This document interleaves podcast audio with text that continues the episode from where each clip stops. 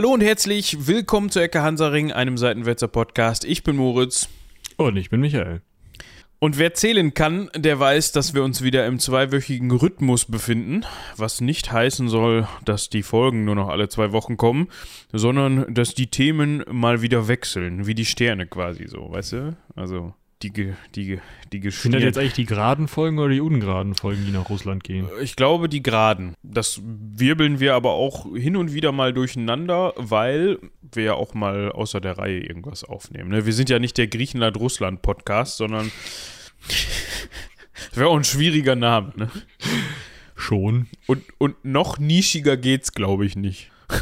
Wetten, ich finde während dieser Folge mit meiner Podcast-App einen nischigeren Podcast? Ja, da geht es dann irgendwie ums, keine Ahnung, die Pflege von ledernen Hundeleinen oder sowas. Ja.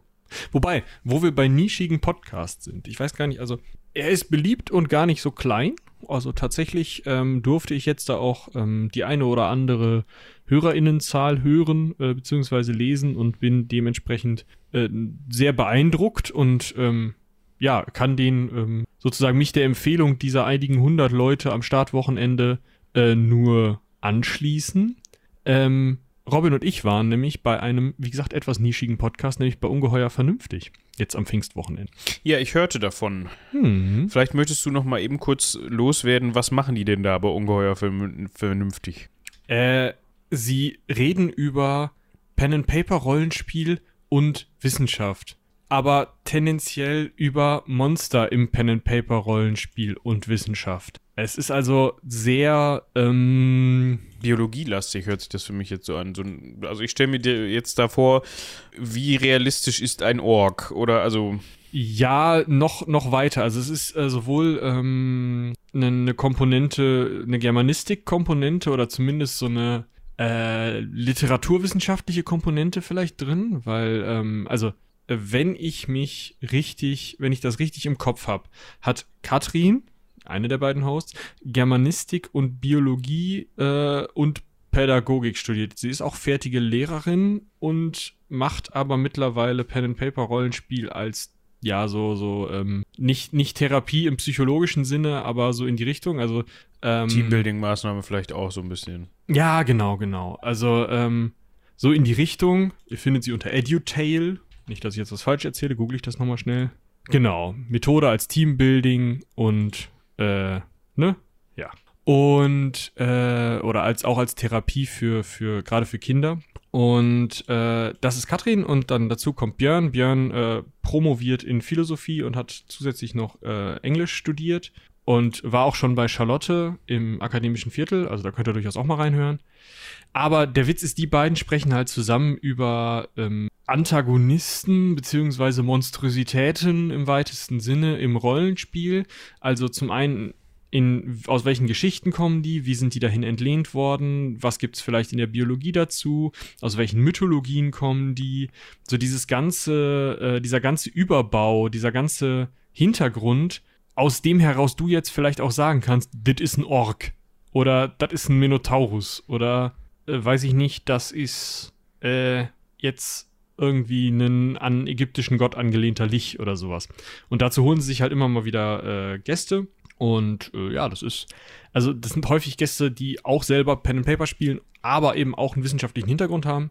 Und das ist immer sehr, sehr spannend. Also das ähm, kann ich sehr empfehlen. Und Robin und ich waren da, äh, um einfach so ein bisschen über das Inszenieren von Rollenspiel zu sprechen. Also prinzipiell äh, geht das ja schon in der Tischrunde los, wenn man da mal irgendwie einen CD-Player daneben stellt. Aber wir haben halt primär darüber gesprochen, wie anders Geschichten erzählen ist, wenn du Pen and Paper spielst und wie anders dann auch Geschichten erzählt werden, obwohl sie dann nicht mehr im Pen and Paper Bereich angewendet werden. Also es geht speziell in der Folge, die jetzt schon draußen ist, um das Heldenpicknick und um die magischen Reisen des Herrn Alexander, wie die entstanden sind, wie die geschrieben wurden und so weiter. Das ist schon ganz spannend, finde ich. Habe ich ja selbst erzählt. Und ähm, genau, nächste Folge geht es dann nochmal um, um weitere Themen. Äh, ja, kann ich nur empfehlen. Ähm, wir verlinken euch diesmal wirklich die Folge, äh, beziehungsweise den, den ganzen Podcast unten drunter. Ja, dann machen wir dazu mal bitte einen Marker. Dann ähm, habe ich schon. Das ist sehr gut, dann vergesse ich das nicht beim Erstellen der Folge. Äh, das heißt, ihr seid jetzt in den, in, in den aktuellen beiden Folgen mit drin. Also Genau, eure in den Aufnahme aktuellen- ist zweigeteilt quasi. Dieser Monat und nächster Monat, genau. Das, wir haben uns verquatscht. Ah, ja, der Klassiker. Ja, ist auf jeden Fall ein Riesenspaß. Äh, Ich gucke auch noch mal, dass ich äh, euch die akademisches Viertelfolge drunter verlinke. Das ist Eigenwerbung. Ja, ja, auf jeden Fall. Und den Podcast gibt es jetzt seit kurzem erst oder äh, läuft der Nö, schon seit länger? letztem Jahr, aber die ähm, geben das ja nur einmal im Monat raus und dementsprechend sind noch nicht so viele Folgen online. Das heißt, man kommt auch noch hinterher. Ah, sehr gut. Nicht wie bei uns, dass man dann auf einmal mal zwei Wochen nicht, äh, nicht zwei Wochen, aber zwei Monate nicht da ist und muss gleich irgendwie acht oder zehn Folgen nachholen oder sowas. Ja, genau. Nee, man, ich weiß gar nicht, was jetzt genau sind.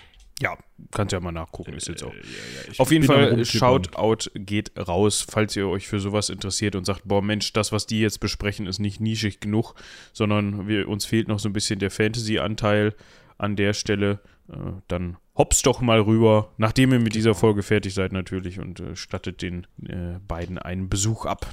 Das Es sind äh, Sie sicherlich 13 freuen. Folgen, äh, sowohl bei Ungeheuer Vernünftig aktuell draußen, als auch ist es Folge 13, äh, in der Björn, der eine Co-Host ähm, bei Charlotte war im akademischen Viertel. Das ist ganz nett. Kann man sich ja gut merken. Ja, ich habe es trotzdem jetzt verlinkt. Gut. Wir wollen uns natürlich heute auch bei Benja bedanken, denn die ist verantwortlich für die Recherche zu dem guten Herrn, den wir heute besprechen. Das hört sich so negativ an. Ne? Die hat hier das verbrochen, was wir euch jetzt erzählen. Nein, äh, die hat äh, dankenswerterweise uns bei der Recherche geholfen, für uns recherchiert. Dementsprechend vielen, vielen Dank dafür. Und wie ich eben schon versucht habe anzudeuten, sind wir wieder in der Russland-Woche. Lasst uns da gerne bitte mal Feedback zu da, ob euch das gefällt mit diesem Wechsel oder ob ihr sagt, Mensch, das wird uns zu eintönig, das ist uns zu viel Russland, das ist uns zu viel Griechenland. Die Idee war ja, zwei Bereiche abzuhandeln, die, Die nicht so viel miteinander zu tun haben, damit ihr ein bisschen Abwechslung kriegt. Genau, aber es kann natürlich sein, dass das in der Abwe Abwechslung dann auch irgendwie monoton wird, weil man immer schon weiß, ja, die sprechen gerade eh nur über Russland, äh, Russland und Griechenland, nicht in Beziehung zueinander, aber ne, ja. Ich kann mir aber auch vorstellen, dass ihr sagt, ey, komm, prügel erst das eine durch und prügel dann das andere durch, damit ich meine Themenblöcke schön habe und nicht über eine Woche mit irgendwelchen Lysi machen vergesse, wer denn der Vorgänger von Nikita Khrushchev war. Also müsst ihr uns echt sagen. Ja, also wir versuchen das natürlich auch mal wieder so ein bisschen aufzubrechen. So die Kosaken waren natürlich schon irgendwie ein russisches Thema, aber hatten natürlich jetzt nichts im Speziellen irgendwie mit der Nachfolge Stalins zu tun. Ne? Dementsprechend, vielleicht reicht, reichen euch solche Folgen dann da ja auch mal dazwischen, um ein bisschen äh, ja, was reinzubringen. Und ansonsten empfiehlt sich natürlich auch immer, entweder per Kommentar, Mail oder auf Twitter an Michi oder so, äh, falls ihr Themenwünsche habt. Ne? Deswegen, wenn das in irgendeiner Weise für uns reinpasst, kommen wir dem natürlich auch gerne nach. Oder wenn wir das spannend finden und dann, ähm, ja, gibt es dann auch eine Folge zum Wunschthema. Genau. Ja, Khrushchev. Nikita. Als Kind habe ich das immer irgendwie mit dem Wort Kruste verbunden. Ja, ist ja auch phonetisch nah dran, ne? Ja, ja, aber das, das, deshalb ist mir der Name immer so im Gedächtnis geblieben, weil ich immer dachte, warum hat der Mann ganz viele Krusten oder warum heißt er so? Aber nein, Ja, nee. Ja. er, er heißt einfach so. Ja, äh, vielleicht noch zum Vornamen, finde ich auch ganz interessant. Ursprünglich ist der Name tatsächlich, Nikita ist ein russischer männlicher Vorname, der aus dem griechischen Vornamen Niketas abgeleitet wird. Also da seht ihr die Herkunft beziehungsweise die, die, den Zusammenhang der russisch-orthodoxen Kirche mit der vorherig Ostkirche, also römischen Ostkirche ähm, der, und der, der ähm, Christianisierung des der heutigen Bereiche Russland, ähm, Ukraine und so weiter durch russisch-orthodoxe, beziehungsweise zu dem Zeitpunkt eben griechisch-orthodoxe Missionare. Also dieser Niketas, beziehungsweise Nikita ist dann eben die ins Russische übernommene Form, die, die dann ähm, ja häufiger auch für Frauen vergeben wird. Also es ist scheinbar mittlerweile so, dass es dass der Name geschlechtsunabhängig vergeben wird. Allerdings eher im russischen männlich und im amerikanischen und indischen Raum eher weiblich. Im Indischen. Ja, es gibt sowohl eine recht berühmte indische Pokerspielerin, von der man nicht weiß, wann sie geboren wurde, und eine indische Politikwissenschaftlerin. Ja, war Ja, ich jetzt also auch direkt als erstes dran gedacht, die indische Pokerspielerin. Ja, zum einen äh, Nikita Davan, Dahavan, ich hoffe, ich spreche das irgendwie richtig aus, äh, die äh, eine Professur äh, für politische Theorie und Ideengeschichte an der TU Dresden innehat seit 2021. Und äh, Nikita Luther, eine professionelle indische Pokerspielerin, die, wie gesagt, nicht sagt, ob sie 1990 oder 91 geboren. Ja, es es geht ja auch im Zweifel keinem was an. Nö, aber sie hat das äh, Bracelet bei der World Series of Poker gewonnen. Also ein ziemlich teures Armband. Ja, von wem ein wir wissen, Turnier. ziemlich genau wissen, wann er geboren ist, das ist nämlich unser Oh. heutiger Protagonist, der Herr Auf Khrushchev. Butter durch die Pfanne. Ja, na, so eine warme Pfanne, weißt du, die so, die, Ja. wo die Butter noch nicht, ja, zischen noch nicht, aber die so, so warm ist, dass die Butter schon sliden kann. Ja, genau. Der wurde nämlich geboren, ein Aprilkind, 15. April 1894. Guck mal, der ist, Tag alt jetzt. Hey, ich wollte gerade ausrechnen, um wie viele Jahre, äh, ähm, warte, ich hab's gleich. Meinst du 97 oder 98 Jahre älter als diese Pokerspielerin? Oder was? Nein, der ist äh, 100 Jahre und sieben Tage älter als ich. Ah, ja, guck, das ist ja witzig. Jetzt hast du dein Geburtsdatum verraten für alle, die mitzählen können und natürlich richtig ausrechnen, ob das jetzt der julianische oder gregorianische Kalender war. Ja, das, das, das verrate ich nicht. Nee.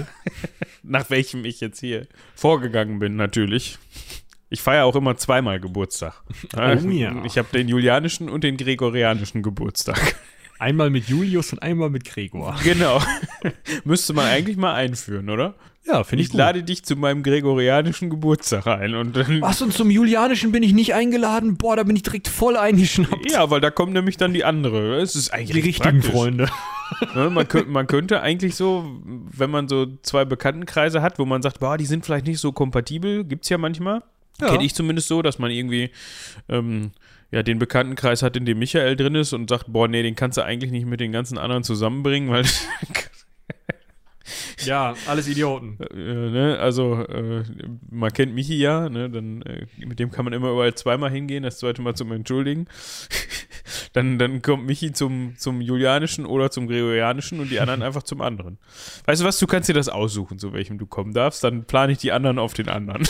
Toll. Also vielleicht, falls ihr, falls eu eure Geburtstage noch anstehen, eure beiden dieses Jahr, ja, habt vielleicht ein kleiner, kleiner Lifehack, wie man das heutzutage so nennt, und dann ähm, werdet ihr vielleicht auch zweimal beschenkt. Das ist mal der History-Lifehack. Sonst kriegt man da ja selten viel, äh, was man so direkt im eigenen Leben anwenden kann. Das Aber das schon. mehr so ein Lernen für die große politische Bühne. Aber an der Stelle, Ja, ich glaube, wir verraten nicht zu viel, beziehungsweise spoilern nicht zu viel, wenn wir vorausnehmen und sagen, dass Nikita Khrushchev äh, oder eigentlich Nikita Sergejewitsch Khrushchev ein mehr oder weniger bedeutender Politiker in der Sowjetunion war. ich glaube, den Namen hat man auch das eine oder auch andere Mal schon mal gehört. Ja, also wenn man den Herrn Malenko nicht kannte, also ne, falls ihr die Folge noch nicht gehört habt, empfehlen wir natürlich auch da mal reinzuhören. Die war, glaube ich, vor kurzem, ich hatte es eben, die 212 war das. Das war ja der in Anführungsstrichen Nachfolger Stalins, der dann viele Ideen hatte. Und äh, ja, Wenig umgesetzt hat. ob das bei Khrushchev jetzt besser war, schauen wir uns jetzt an. Aber andersrum hat sich Khrushchev auf jeden Fall länger im Amt gehalten. So viel kann man auf jeden Fall festhalten. Und er hat ja den Malenko dann auch eigentlich beerbt, oder nicht?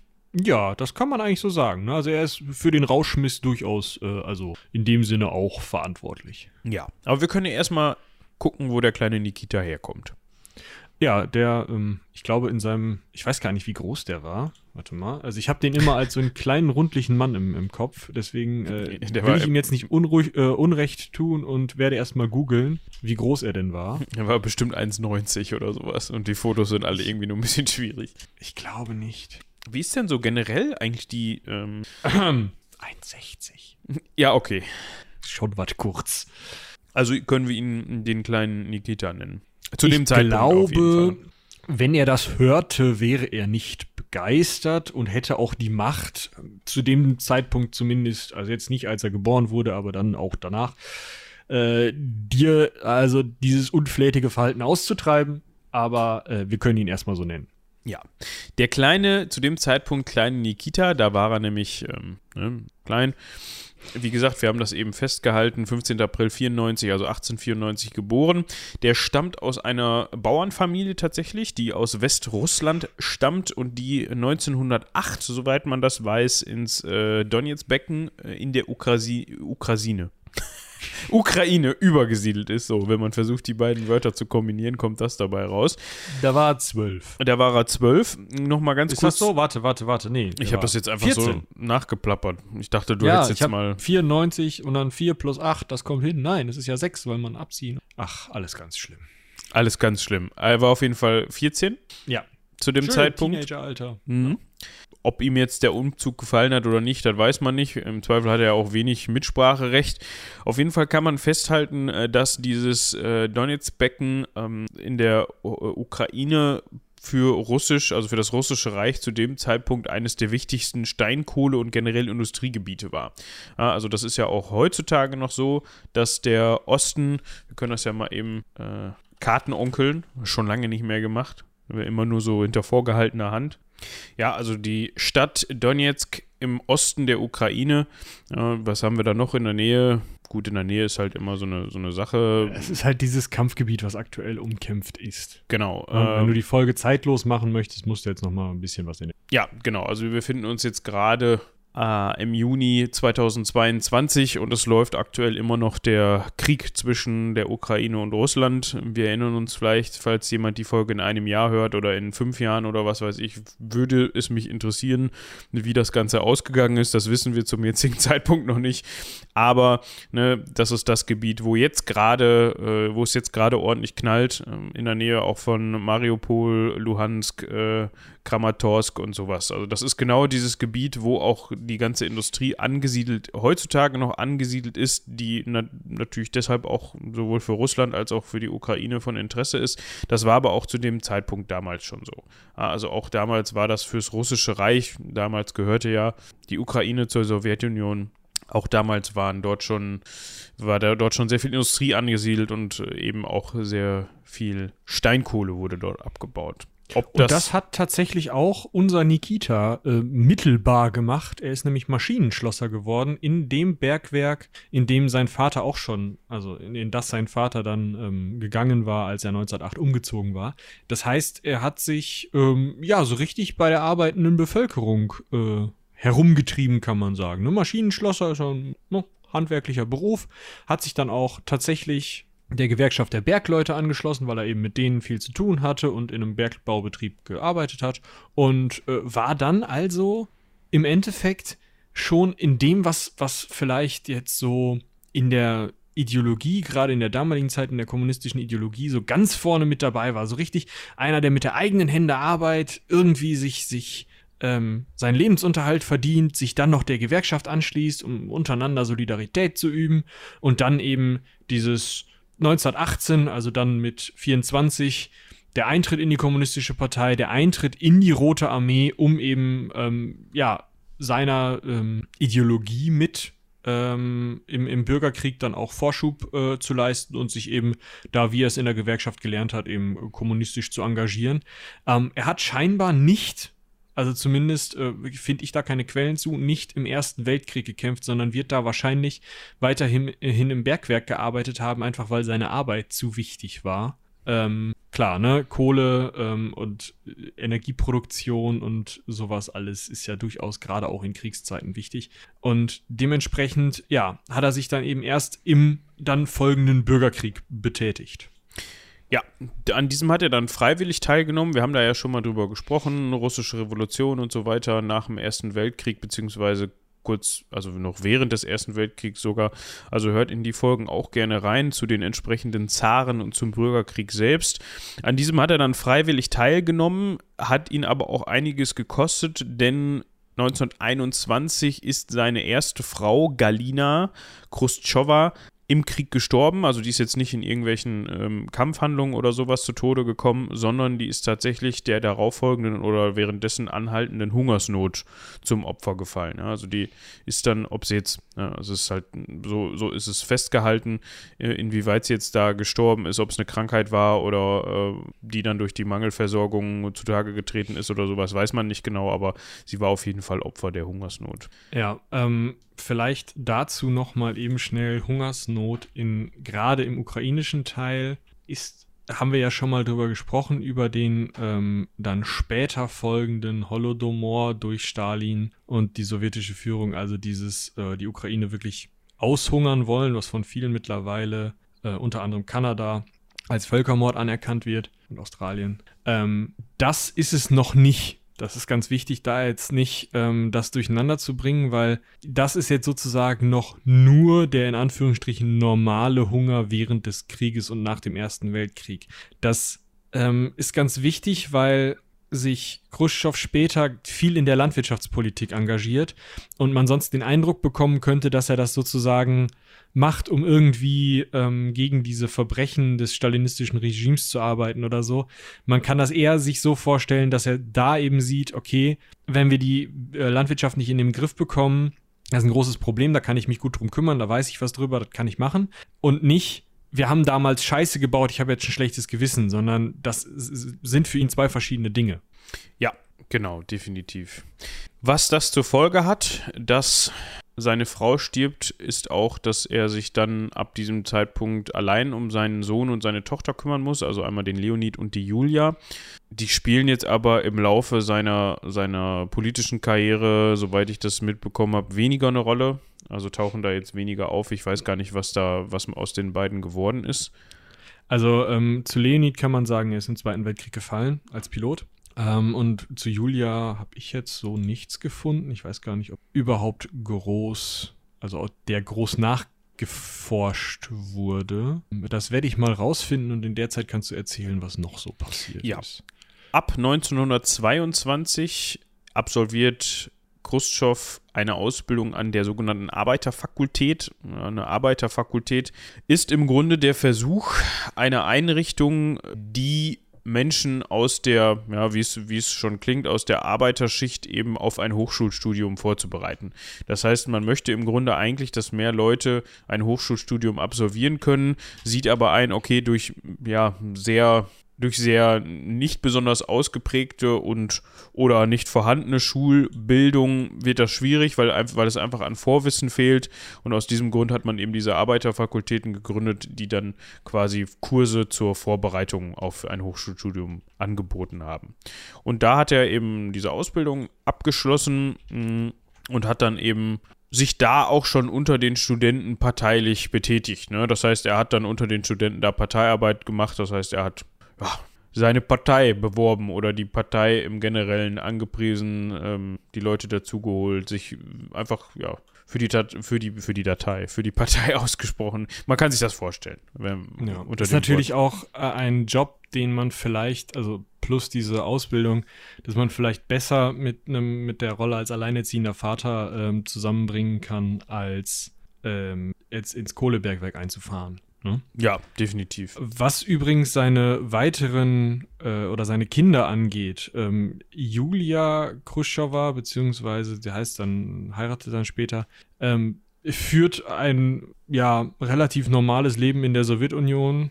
Pff, also es, dadurch, dass er halt später dann auch seine Macht irgendwann wieder verliert, hat sie halt keine großen Privilegien und ähm, stirbt 1981 in der Sowjetunion. Es gibt noch weitere Kinder, über die, also die halt alle irgendwie ein mh, mm, ja, relativ, relativ normales Leben in der Sowjetunion führen, beziehungsweise dann eben auch in Russland. Ähm, einige sind dann später oder einige Familienanteile sind dann später ausgewandert. Es gibt ein Interview mit einer Enkelin von Khrushchev beim äh, bei der Tagesschau zum Beispiel. Ich habe das jetzt nie, natürlich nicht gelesen, mal eben schnell. Aber äh, also die Familie scheint sich ähm, ja fröhlichem Wachstum zu erfreuen. Kann man dazu sagen? Ja, also da ist es jetzt nicht so, dass die, dass da irgendwie ist die letzten Nachfahren, ja, dass sie noch in irgendeiner Weise eine ähnliche Rolle gespielt haben. Aber es ist nicht so, dass die Nachfahren da jetzt irgendwie ausgestorben sind oder sowas. Genau. 1922 gab es ein kurzes Intermezzo. Da heiratet er äh, eine gewisse Marussia Khrushcheva. Die Ehe wird aber Dann im selben. Khrushcheva. Ne? Ja, also, genau. Ja. Also dieser, das Khrushchev, äh, Khrushcheva ist der Nachname, den die Frau eines Herrn Khrushchev annimmt. Ja, also er heiratet eine Marussia. Die Ehe wird aber im selben Jahr noch geschieden. Also, das scheint nicht besonders gut gepasst zu haben. Daraufhin lernt er dann aber 1924 die äh, Dame Nina Petrovna Kuschartschuk kennen und das wird dann ebenfalls seine Frau. Also, das wird dann die dritte dann. Seine dritte Frau. Genau. Jetzt kommen wir aber zu seinem politischen Werdegang und da müssen wir uns natürlich im Voraus schon mal wieder entschuldigen, weil Das kennt ihr auch eventuell schon aus der Malenko-Folge und auch schon aus der Stalin-Folge und auch schon aus der Lenin-Folge. Obwohl das bei Lenin ja alles noch so ein bisschen in den Ein Anfängen Fluss. war. Genau, er war da ja auch teilweise für zuständig, dass da irgendwelche Gremien und so überhaupt erst äh, erdacht worden sind. Bei Khrushchev war das natürlich alles schon in geregelten Bahnen und man hatte das alles schon mehrfach durchgekaut und dementsprechend auch nicht wirklich was Neues. 1925 ist er dann zum Parteisekretär ernannt worden und zwar auch in der Ukraine zum Parteisekretär des Bezirks Petrovo-Marinsk das ist bei Stalino und das ist, äh, ja, wie gesagt, in der Ukraine, also in der ukrainischen Eigentlich SSR. heißt Stalino heute nicht mehr Stalino, oder? Ja, das könnte ich mir sehr gut vorstellen. Ich höre schon die Tastatur tippen, dementsprechend. Donetsk. Ah, das ist Donetsk. Das hieß mal Stalino? Ja. Das ist, äh, du weißt ja auch, wer das umbenannt hat. Ja. Genau. 1917 äh, wurde. Ah, okay. Also, es gab ein Dorf namens Juskova. Juskova ähm, wurde 1917 zur Stadt erhoben, 1924 zu ihren Stalins in Stalino umbenannt. Und als man dann gesagt hat, ähm, mm, mm, nicht mehr so ein schöner Name, da kommen wir später noch zu, hat man es halt eben in Donetsk umbenannt. Genau, ist auch heute im Gefechtsgebiet. Ja. Beziehungsweise ist ja tatsächlich eine dieser dieser, dieser ähm, Städte beziehungsweise dieser Gebiete, die ähm, heute, die, die schon 19, äh, 2014 ähm, von den Russen übernommen worden sind. Ja, oh, okay. 1925 hat er dann am 14. Parteitag der KPDSU teilgenommen. Ja, da, da war, war gerade Parteisekretär geworden. Ja, kann, kann, man mal zum Parteitag fahren. Ja, also da müssen ja alle Amt, in dem Amt kann man das ja dann mal machen.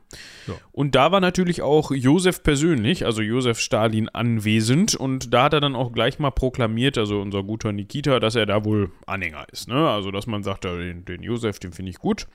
Und ähm, ja, das ist auch hilfreich, ne? Das ist, also. ist, das ist für die politi eigene politische Laufbahn ist das sehr hilfreich. Das heißt, das hat auch wohl dazu geführt, dass er ähm, in den Parteiapparat der Ukraine befördert worden ist. Mm, und da gelangt er in der ehemaligen Hauptstadt Charkow, äh, das ist, denke ich mal, das heutige Charkiw, denke ich. Oder hm, kann man Weiß ich nicht. Das müssen wir mal eben. Ja. Auf jeden Fall ähm, wird er, also steigt er eben einfach auch da wieder auf, ähm, kommt in die Parteiführung der ukrainischen Sowjetrepublik, äh, nutzt dann wieder seine Kontakte, um sich, nachdem er vier Jahre Parteiarbeit in der Ukraine gemacht hat, 1929 zur Industrieakademie in Moskau äh, ja befördern zu lassen, kann man fast sagen, weil man da nur als hoher Parteifunktionär wirklich auch auf Empfehlung von weit oben und in dem Fall wahrscheinlich sogar von ja mit ganz oben ähm, hinkommt und das hat er eben gemacht und übernimmt auch hier wieder diese Arbeit ähm, für die Partei. Also wieder dieses, mh, hm, ja gut, aktivieren brauchst du die Leute, die nur als Parteifunktionäre da hinkommen und nur auf Empfehlung von oben natürlich nicht mehr für die Sache der Partei, aber du kannst natürlich da irgendwelche Parteiveranstaltungen organisieren, du kannst die ideologische Linie prüfen und nacharbeiten, ähm, du kannst mit ja, im Endeffekt äh, dich da vernetzen mit der Partei. Und das ist natürlich äußerst hilfreich. Eine dieser Vernetzungsansatzpunkte ähm, für ihn ist tatsächlich Sta äh, Stalins Frau, Nadeshda Al Aljujeva. Aljujeva? Aljujeva? Schwierig.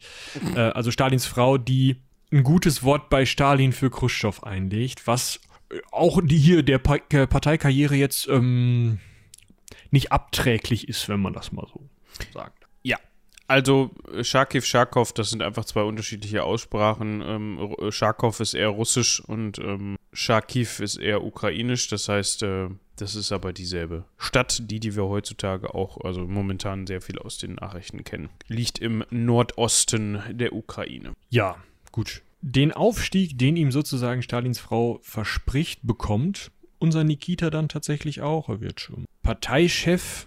Also scheinbar ist er da unterwegs, weil er eben in dieser Industrieschule ist, des Industriebezirks ähm, Krasnaya Presnja, ähm, der in Moskau halt ein wichtiger Industriebezirk ist und als dieser wichtige Industriebezirk mit vielen ArbeiterInnen, mit vielen Gewerkschaftern wahrscheinlich, werden auch ein paar Gewerkschafterinnen dabei gewesen sein, aber mit viel sozusagen klassischen WählerInnen der ähm, der Kommunisten und als wirklich auch ähm, für die gesamte Industrie des Landes wichtiger Bezirk ist das eben einer der wichtigsten Parteibezirke Moskaus, genauso wie es einer der wichtigsten Industriebezirke ist. Und da wird er eben Parteichef, ob er da jetzt gewählt oder eingesetzt wird oder einfach von oben vorgeschlagen und dann wird man den doch bitte wählen. Ähm, das können wir nicht genau sagen, aber er steigt auf jeden Fall eben von dieser weg von der ukrainischen Sowjetrepublik und den Funktionen dort über diese Zwischenstufe dieses, dieser Industrieakademie hin zum wirklich Zentrum der Macht, also in Moskau in den Parteiapparat ein. Und in Moskau, der Stadt im Parteiapparat zu sein, bringt einen natürlich nicht nur räumlich nah an die ähm, wirkliche Staatsführung ran. Und das sieht man dann auch ähm, im im weiteren Verlauf jedes Jahr eine Beförderung, zweiter Sekretär des Stadtparteikomitees, 33 dann Moskauer Gebietsparteikomitee, wird er da Chef. Ähm, und dann wird er tatsächlich 1934 ins Zentralkomitee der KPDSU gewählt. Ähm, ihr erinnert euch vielleicht aus der Malenko-Folge, das Zentralkomitee ist dieses größte der Organe. Das, was also mit ähm, über ich meine, 100 Leuten sogar, also sehr, sehr groß ist für ein etwas, das sich Zentralkomitee nennt, das immer mal wieder so einmal im Jahr, alle halbe Jahre, je nachdem, wer gerade die Staatsführung innehat, ähm, alle zwei Jahre mal zusammentritt und dann so Posten wählt, wie eben das Politbüro oder ähm, die Vorschläge fürs Politbüro macht, äh, das Sekretariat des Zentralkomitees wählt und so diese wirklich führenden Zirkel sozusagen dann auswählt. Aber das sind natürlich Leute, die kennen sich alle persönlich und die kennen diese führenden Zirkel auch persönlich. Und das hilft. Hm? Also da kriegt er dann auch Verantwortung für alle Neubauten in Moskau ab 35, baut sogar die also, Moskauer Metro. Ist schon also ab 1935 bekommt er dann den Hut für die Neubauten in Moskau auf, ne? Nicht so alle Neubauten ja. ab 35.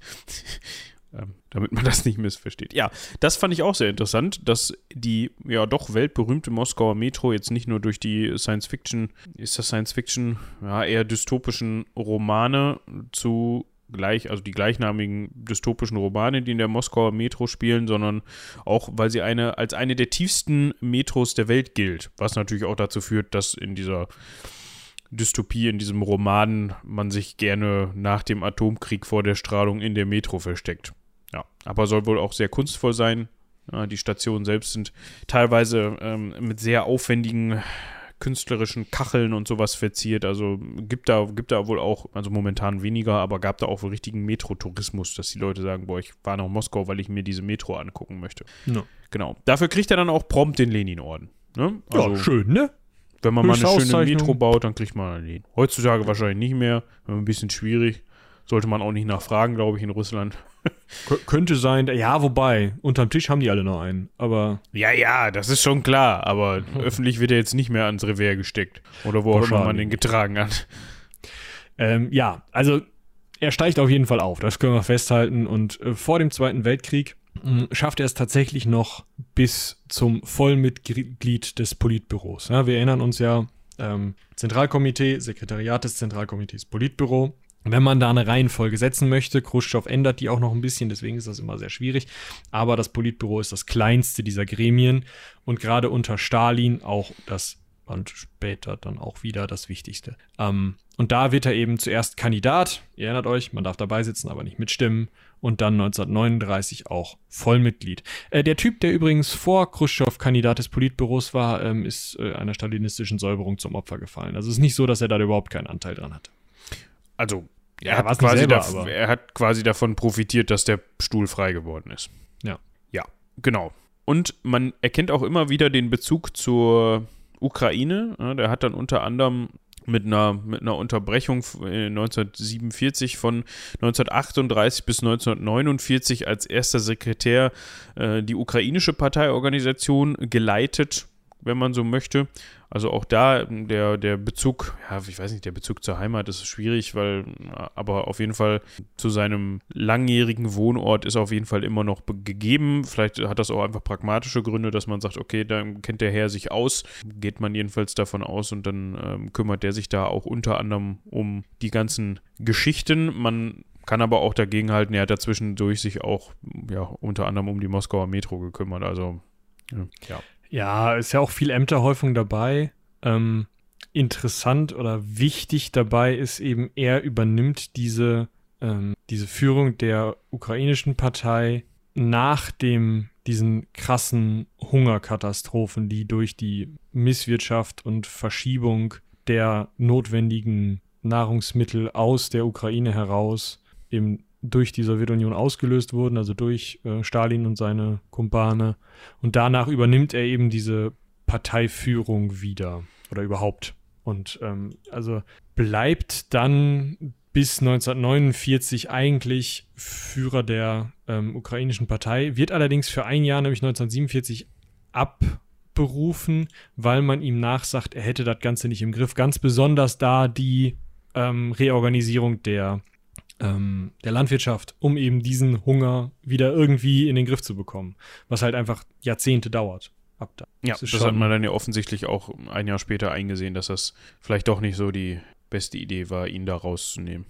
Ja, und Kaganovic fällt dann auch irgendwie so ein bisschen in Ungnade, der das kommissarisch übernimmt und so. Also es ist ja, ähm, wir dürfen halt nicht vergessen, dass die ganze Zeit unter Stalin natürlich zum einen Angst herrscht, weil der andauernd irgendwelche Leute wegkommen lässt und zum anderen äh, auch man sich gegenseitig versucht zu überbieten äh, und besser in den Augen des, äh, des einen dazustehen. Ja? Und äh, dementsprechend ist das natürlich immer ganz, ah, so, so ein Amt zu verlieren ist richtig scheiße. Und ähm, dieses Amt dann wieder zu bekommen, ist natürlich auch wieder, ähm, hat wieder Vorteile, hat wieder Nachteile, wenn man dann wieder verantwortlich ist und mh, hm, aber da kann man wieder glänzen und es ist alles ganz schwierig. Also das sieht man auch später im Umgang von Khrushchev mit der Stalin-Zeit, dass er das gar nicht so geil fand. Ja, wir können noch mal eben kurz einen kleinen Ausflug nach Polen machen. Äh, das ist vielleicht noch ganz interessant. Da war Khrushchev nämlich 1939, 40 für die ähm, Eingliederung der polnischen Gebiete in die UdSSR zuständig. Also er hat das Ganze, diese Eingliederung quasi überwacht. Jetzt können wir mal eben kurz erklären, wo das Ganze herkommt, warum denn jetzt polnische Gebiete in die UD, UdSSR eingegliedert werden. Das hat, war Folge des Hitler-Stalin-Pakts, der ja quasi Hitler zugesagt hat von Seiten Russlands aus oder von Seiten der UdSSR aus, das sollte Hitler Polen angreifen und sollten dann die Westmächte in den Krieg eintreten, dass sich die Sowjetunion und das Deutsche Reich gegenüber neutral verhalten. Ja, und äh, dementsprechend wurde da, wurden da eben auch äh, über polnische Gebiete verhandelt und die müssen natürlich dann, also die, die der UdSSR zugedacht waren, worden sind, wie auch immer, mussten dann natürlich auch irgendwie dann eingegliedert werden, ne? Dass die schön auf Linie gebracht werden und dass das alles passt und seine Ordnung hat. Und dafür war der Nikita dann 1939, 40 zuständig quasi. Genau. Dann bricht natürlich der Zweite Weltkrieg aus, also ähm, Hitler greift an und ähm, Khrushchev übernimmt militärische Funktionen als Generalleutnant unter verschiedenen Marschallen meistens so in Richtung des politischen Offiziers unterwegs, also eher so neben dieser ähm, klassischen Militärstruktur, aber trotzdem eben durchaus zum einen an sehr erfolglosen Schlachten am Anfang des Krieges ähm, als ja ähm, eben äh, in den höheren ähm, Organisationsgeraden der Armee unterwegs, äh, zum anderen aber auch unter anderem in Stalingrad, dem damaligen Stalingrad, ähm, als die deutsche Armee dort geschlagen wurde, war er eben auch unterwegs, da allerdings als Frontkommissar. Ähm, also wirklich mit der Waffe in der Hand an der Front. Obwohl Kommissare sind ja dann, unterscheidet sich das nochmal, äh, das weiß ich an der Stelle tatsächlich gar nicht, Frontkommissar und Politkommissar, unterscheidet sich das nochmal? Nee, das, das ist einfach der Politkommissar an der Front. Also okay. der ist einfach dafür zuständig, dass die Leute in die richtige Richtung laufen. Also der Politkommissar, das kann man ja vielleicht nochmal ganz kurz erklären. Es ist ja immer so ein bisschen schwierig, weil es das in vielen anderen ja, Armeen oder Militärapparaten so in der Form nicht gibt. Der Politkommissar ist sozusagen der verlängerte Arm der Partei innerhalb des Militärs. Das heißt, ein Politkommissar sorgt eben dafür, dass die Interessen und ähm, Linie der Politik, also der Partei auch in der Armee gewahrt werden. Kann man so festhalten, glaube ich, oder? Also genau, wobei er das durchaus sehr gewalttätig macht. Also es ist durchaus so, dass der also der, jetzt der Politkommissar, nicht unbedingt genau. Khrushchev. Ne? Also das war immer so ein mhm. bisschen, das hatten wir, glaube ich, in welcher Folge war das? Wir hatten das schon mal in einer Folge erklärt. Ich glaube auch in der Malenko-Folge. Weil er auch Kommissar war. Ja, ähm, es scheint irgendwie ein recht beliebter Werdegang gewesen zu sein. Quasi das Arschloch, vor dem eigentlich man sich immer in Acht nehmen muss, weil wenn der gerade mal schlecht geschlafen hat, dann kann das auch mal sein, dass man an die Wand gestellt wird. Genau, also der durfte Befehle von Kommandeuren aufheben, was natürlich im Zweifel totaler Mist ist, weil wenn ein militärisch erfahrener Kommandeur sagt, wir gehen da lang und der Politkommissar sagt, nee, die Strecke gefällt mir nicht, habe ich keine Lust lang zu wandern, wir gehen da vorne durch dieses nette Tal und auf den Re äh, Hängen warten halt die Gegner, ja, doof, ne? Also, ähm, das sind durchaus ja, es ist halt einfach eine schwierige Situation, sowohl fürs Militär als auch für die Politkommissare und dementsprechend. Äh ja, also Politkommissare waren immer mit Vorsicht zu genießen. Inwieweit sich dann der gute Nikita da in seinem Amt ausgetobt hat, das weiß man nicht. Ne? Also, ja. genau. Und unter anderem, ich weiß gar nicht, ob du das gerade schon erwähnt hast, war er auch bei der Schlacht von Kursk oder bei Kursk dabei. Also Stalingrad mit dabei, Vernichtung der sechsten deutschen Armee und dann eben auch bei der, soweit man bisher weiß, äh, größten Landschlacht bzw. Luftschlacht der Geschichte, die bei Kursk stattgefunden hat und die ja dann auch von den Russen gewonnen worden ist und da war er eben auch tätig, was immer das dann auch heißt. Ja, wir hatten ja schon gehört, er hatte auch politische Ämter, die er während des Krieges weiterhin innehatte. Das heißt, er ist eben als derjenige, der die ukrainische Sowjetrepublik anführt, als derjenige, äh, der dort ähm, ja für die, den Wiederaufbau bzw. die Bekämpfung der Hungersnot zuständig ist, ähm, ist er derjenige, der dann auch eben nach dem Krieg einfach den Wiederaufbau anführt, den Wiederaufbau managt gleichzeitig aber auch Probleme mit ukrainischen Nationalisten bekommt und da sich eben auch tatkräftig in der Unterstütz äh, Unterschlagung, nein, unter ah, Niederschlagung, Niederschlagung dieses Aufstandes oder dieser Aufstände betätigt. Äh, er ist also gleichzeitig derjenige, der das Land wieder aufbaut, aber auch derjenige, der immer noch zu Razzien in dem Land ähm, Befehle gibt. Allerdings ist er nicht so erfolgreich, gerade weil diese Hungersnot nochmal wieder problematisch wird, nachdem eben die ähm, Armeen da, sowohl die Nazis als auch die Rote Armee da durchgezogen sind, ist das mit der Hungersnot natürlich nochmal schlimmer. Und ähm, das klappt alles nicht so, wie er sich das vorstellt mit der ähm, vernünftigen, also in seinen Augen vernünftigen Kollektivierung der Landwirtschaft und dass alle Leute halt als Landarbeiter in großen Betrieben arbeiten sollen, um dann eben Synergieeffekte zu gewinnen, was so ein bisschen die Ideologie damals oder was die Ideologie damals eben war. Und äh, da das alles nicht funktioniert, nimmt man ihm dann eben die Macht als demjenigen, der die, ähm, der das Zentralkomitee der ukrainischen, der, ja, der erste Sekretär des Zentralkomitees der ukrainischen Sowjetrepublik der Partei der ukrainischen der Sowjetrepublik ist. Die Position nimmt man ihm ab, nimmt ihn da nicht ganz raus und hält ihn natürlich auch in Moskau und im Politbüro und so weiter noch weiter in Position, aber man übergibt die eben für ein Jahr an den Herrn Kaganovic, der die kommissarisch übernimmt. Dann kann Khrushchev aber eben durch Ränkespiel sich wieder an diese Position ähm, heranarbeiten und bekommt dann tatsächlich, nachdem das 1947 noch so aussieht, als könnte er nicht viel mit Landwirtschaft umgehen, 1950 dann das Landwirtschaftsressort ja, im Zentralkomitee. Also irgendwie scheint da doch eine gewisse Kompetenz vorhanden gewesen zu sein, jedenfalls ja. im Vergleich zu seinen Mitbewerbern. Ja, was noch erwähnenswert ist, von 1949 bis 1953 war er erster Sekretär der pa Parteiorganisation in Moskau, also des Gebietes von Moskau quasi, aber das ist ja auch wieder das, was Michi eben schon sagte und was wir aus den vergangenen Folgen auch schon kennen. Ah, da wurde halt die Ämterhäufung gerne vorangetrieben. Ja, das war dann ja auch so, dass man sich hier und da gerne mal divers betätigt hat. Drücken wir es mal so aus. Ich frage mich dann, wie der Tag so abgelaufen ist. Ob man dann in der Woche immer so, ja, das Amt kommt am Dienstag dran und am Mittwoch das. Oder ob man einfach sich nach einem halben Jahr erinnert hat, ach ja, ich war da ja auch noch, äh, in dem Buch stehe ich ja auch noch drin. Äh, ja, äh, wir machen da mal eine Versammlung und dann gucken wir mal, wie es da aussieht. Keine Ahnung, würde mich mal interessieren. Der Alltag von Khrushchev, bevor er Chef geworden ist. Ich glaube, das ist so ein bisschen wie heutige Manager. Denen wird viel zugetragen und sie sagen nur, ja, ja, ja, ja, und geben die grobe Linie vor. Ja, kann ich mir auch vorstellen. So, jetzt kommt es aber zu einem Geschehnis, das wir auch schon häufiger aus diversen Perspektiven besprochen haben, aber das finde ich eigentlich an diesen Russland-Folgen auch ganz interessant und irgendwie auch so ein bisschen an den Griechenland-Folgen, da ist es ja gerade mit den Diadochen recht ähnlich. Am 5. März 1953 stirbt der Chef, also Josef Stalin stirbt. Wir erinnern uns, Schlaganfall, keiner durfte rein. Ähm, der Beria, der Geheimdienstchef, äh, kommt nach einem ganzen Tag, den äh, Stalin bewegungsunfähig auf dem Teppich liegt, äh, mal rein und fragt, wie es ist. Schlecht. Und Stalin stirbt dann auch. wahrscheinlich äh, mit einem nicht verdrehten unbedingt. Augen. Ja. also man stellt sich das immer noch sehr unwürdig vor, obwohl das zum Stalin auch einfach passt, ne? Und Arsch hatte vielleicht auch einfach nichts anderes verdient. Habe ich jetzt, äh, ne? So, ähm, was passiert dann? Wir erinnern uns, Malenko übernimmt erstmal die offizielle Führung, also ganz besonders die Führung dieses Ministerrates, was ja außerhalb der Partei das höchste Organ ist.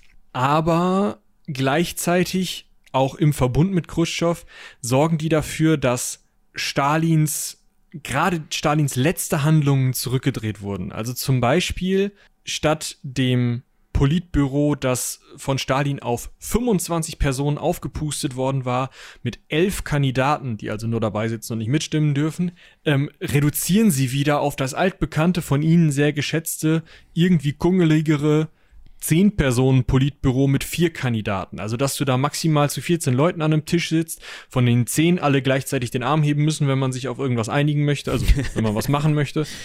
Ähm, das ist für, für die gesamte Führungsriege, die jetzt noch da ist, sowohl die Altstalinisten, also zum Beispiel eben Molotow, den Außenminister oder noch ein paar andere, ähm, als auch für die, die jetzt so ein bisschen jünger sind, die jetzt erst reingerückt sind, wozu eben Khrushchev auch zählt. Und selbst Malenko ist ja jetzt nicht schon sehr lange aufgebaut worden, sondern mehr so ein bisschen später reingekommen.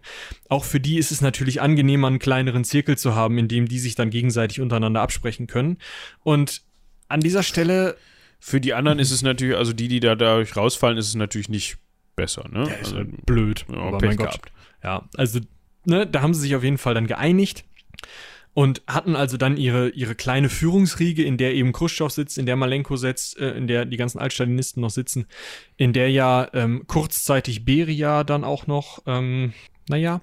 Und äh, diese Truppe teilt so ein bisschen die Ämter untereinander auf. Ne? Also Khrushchev wird erster Sekretär des Zentralkomitees, also dieser großen Versammlung, die aber eine Wahlberechtigung fürs, äh, fürs Sekretariat des Zentralkomitees und, also er wird erster Sekretariat, äh, Sekretär des Sekretariats, aber eben dadurch auch des ganzen Zentralkomitees und eben auch fürs Politbüro so eine Mitwahlberechtigung hat. Mm, Und kann also in dieser Gruppe seine Macht ausüben, während Malenko also eher so die, äh, in Anführungsstrichen, richtige politische Ebene, also die Parallelebene zur, ähm, zu, äh, zum, zur Partei übernimmt. Und in seiner Funktion als in der Partei, im Zentralkomitee Partei erster Mann, spricht Khrushchev dann auch über die Epoche, über Stalins ähm, ja, Regierungszeit und das in einer Geheimrede vor diesem ganzen, also vor einem ganzen Parteitag, dem 20. Parteitag. Also er geht wirklich hin und rechnet vier Jahre nach dem Tod Stalins, ja, sind sogar nur knapp drei, ne? Ja, ähm, ja sind drei. Äh, Entschuldigung, muss ja das nachrechnen. Drei Jahre nach dem Tod Stalins, ohne das vorher tiefgreifend mit den anderen, gerade den Altstalinisten und Malenko abzusprechen, geht Khrushchev also hin und sagt, okay, stalinistische Säuberungen waren scheiße, der kommunistischen Ideologie entspricht es nicht, einen solchen Personenkult zu führen.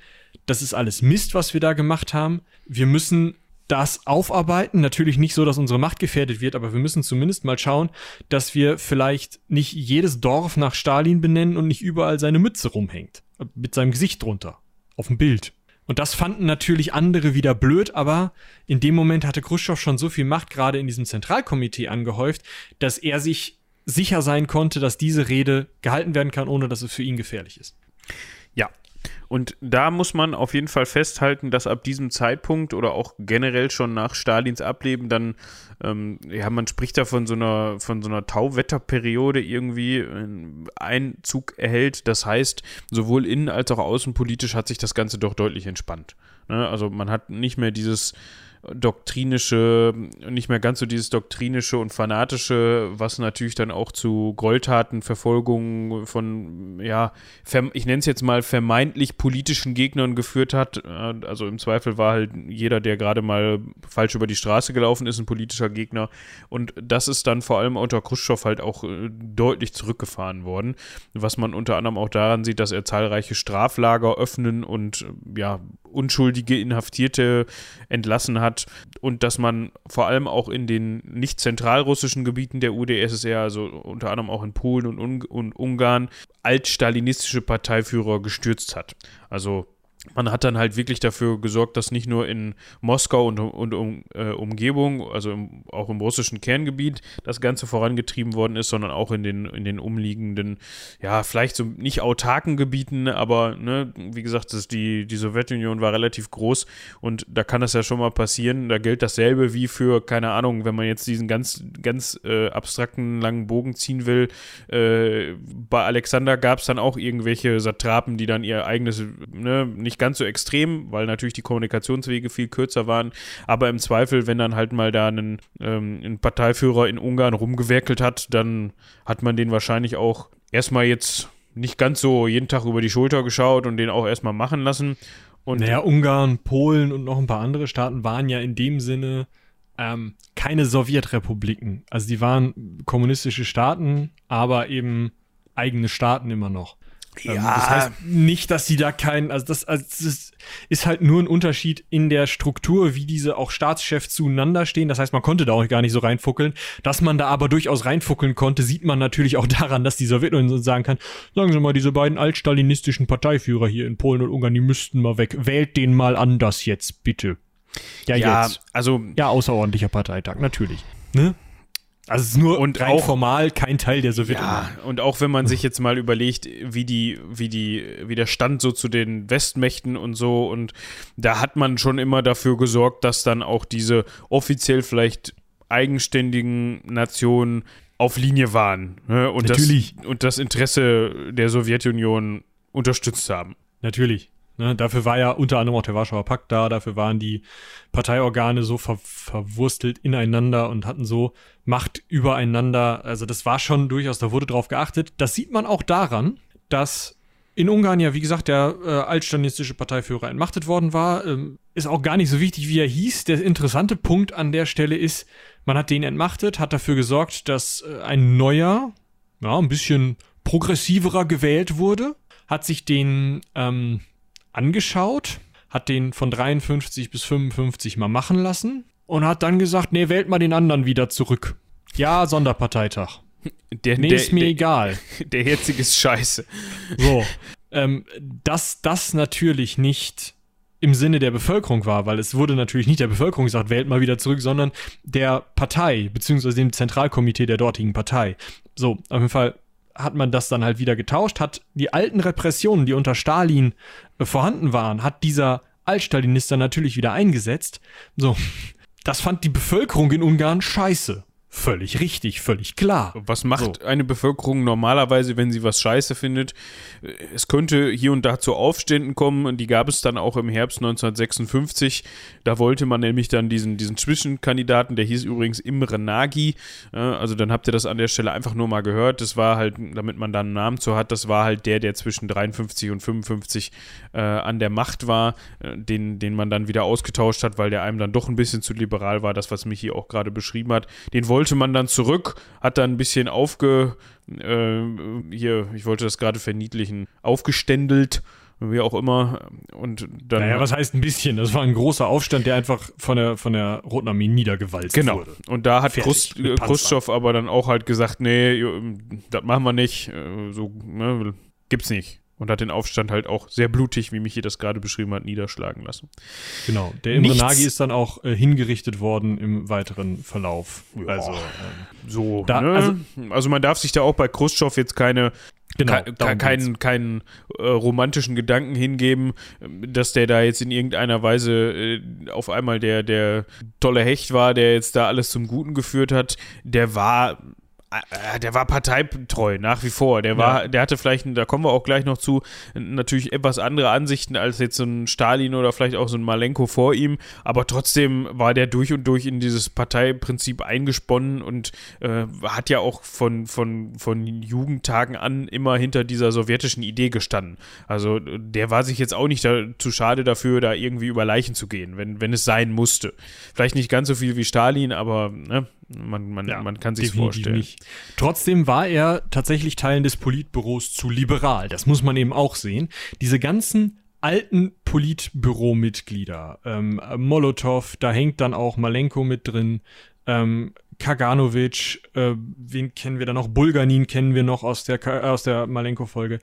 Äh, diese Leute das sind sieben von den ähm, Politbüro-Mitgliedern, ähm, finden diese Entstalinisierung nicht richtig, glauben, Repression ist der Schlüssel zur weiteren Machterhaltung und fürchten davor, äh, fürchten sich davor, dass ähm, die einzelnen Länder, in denen jetzt nicht mehr stalinistische Leute an der Macht sind, vielleicht abfällig werden könnten, vielleicht ähm, irgendwie einen mittleren Block bilden könnten oder sonst was. Und sie fürchten sich natürlich auch davor, dass Khrushchev immer mehr Macht anhäuft, weil noch sind wir in dem Bereich, in dem ähm, Malenko da noch irgendwie so mit rumdoktort und auch die anderen alle. Also es ist nicht so, dass jemand so eine herausragende Position hat, wie sie Stalin hatte und alleine die Führung übernommen hat. Das ist mit Khrushchev noch nicht so zu diesem Zeitpunkt.